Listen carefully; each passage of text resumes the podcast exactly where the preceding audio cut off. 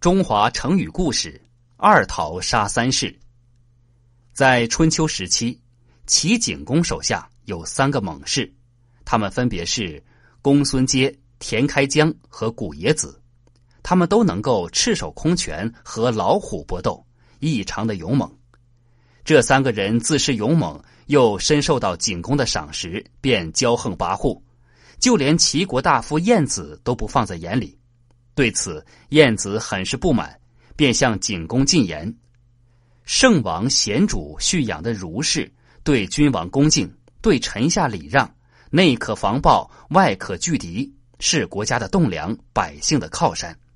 他们居功不傲，凡事谨慎，绝不会飞扬跋扈，以强凌弱。可是现在您蓄养的勇士，上不讲君臣之礼，下无长幼伦常。”君命不从，彭谏不听，扰乱朝纲，祸患民心，实为君养大患，宜早铲除。景公说：“此事我早有思量，但此人力大无比，苦无办法呀。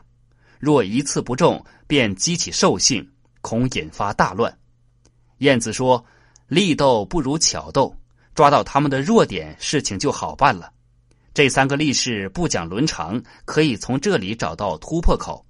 于是他向景公建议，赏赐给三人两只桃子，让他们分吃。齐景公命人把桃子送到三位勇士住处之后，公孙接便拿过了一个桃子，说道：“我打败过野猪，又打败过老虎，像我这样的功劳，可以独自吃一个桃子，而不用和别人共吃一个。”接着。田开疆也拿过一个桃子，说道：“我手拿兵器，接连两次击退敌军，像我这样的功劳，也可以独自吃一个桃子。”这个时候，公冶子说：“我曾经助国军横渡黄河，杀死党架的大鳖，像我这样的功劳，也能独自吃一个桃子。你们两个快把桃子拿出来吧！”说罢，便抽出宝剑，欲作拼杀。公孙接、田开疆叹了一口气，说道：“我们勇敢不如您，功劳也不及您，拿桃子也不谦让，这就是贪婪啊！如此活着，还有什么勇敢可言？”于是他们二人都交出了桃子，刎颈自杀了。